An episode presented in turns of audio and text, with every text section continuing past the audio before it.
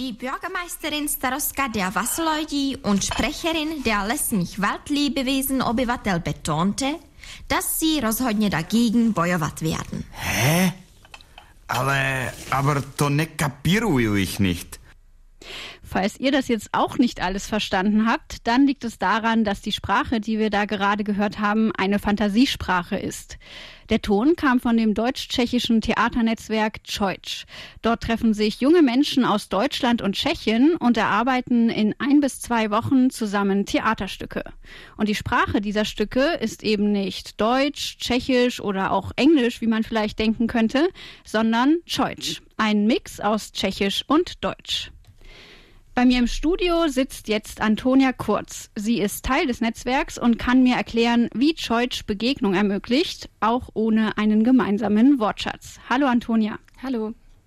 Antonia, erklär den HörerInnen und mir doch bitte erstmal, wie funktioniert so eine Sprache, die aus zwei Sprachen besteht. Mhm.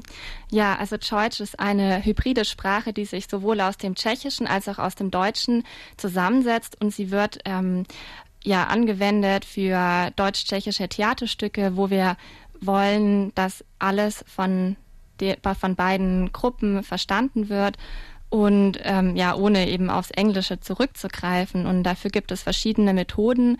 Ähm, also eine Methode, die wir gerade schon gehört haben, war, dass man auf Wörter zurückgreift, die entweder international sind oder ja in beiden Sprachen vorkommen. Also zum Beispiel eben kapieren oder kapirovat auf Tschechisch.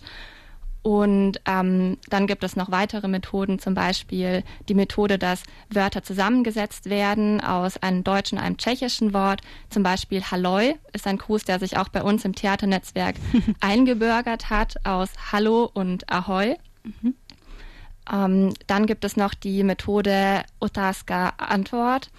Ähm, zum Beispiel, wenn ich frage, ähm, Marsch und jemand andere, anderes antwortet gut, dann wird eben aus der Antwort ähm, verständlich, was dann eigentlich mhm. die Frage war.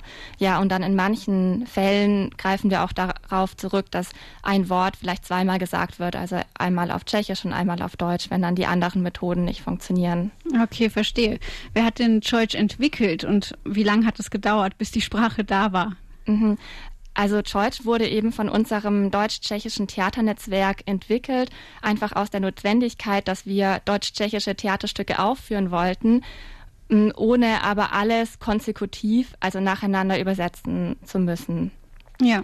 Ja, Deutsch selber wird aber, also als die hybride Sprache, als Kunstsprache wird ja in Theaterstücken ähm, eingesetzt oder eben in dem Hörspiel, das wir gerade gehört haben, wenn wir dann auf Theater ähm, ja, in Theaterprojekten miteinander sprechen, wird alles immer doch konsekutiv gedolmetscht, also auch alles immer zweimal gesagt auf beiden okay. Sprachen. Ihr sprecht also nicht untereinander dann auch im, auf Deutsch?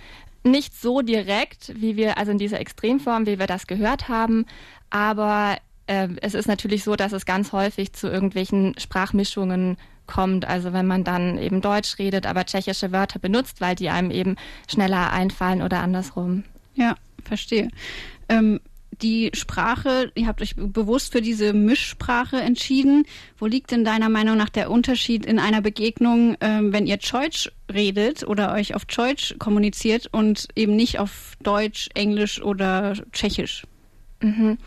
Ähm, ja, also ich denke, dass es einfach dass man einen anderen Zugang zu Menschen hat, wenn man mit ihnen doch in ihrer Muttersprache kommunizieren kann oder mit einer Sprache, ähm, die ihnen vertraut klingt. Also wenn man jetzt mit allen, man könnte natürlich Englisch reden und Englisch ist auch eine Sprache, die ihre ähm, Berechtigung hat, aber in dem Kontext würde das einfach bedeuten, dass vielleicht auch nicht alle Leute alles verstehen, weil doch nicht jeder so perfekt Englisch kann. Und ja, wir probieren eben dann eine, einen, einen Weg zu finden, wie alle dann etwas verstehen, ohne dass die eine Sprache, also entweder das Deutsche oder das Tschechische, einen Vorteil hat und mehr benutzt wird als die andere.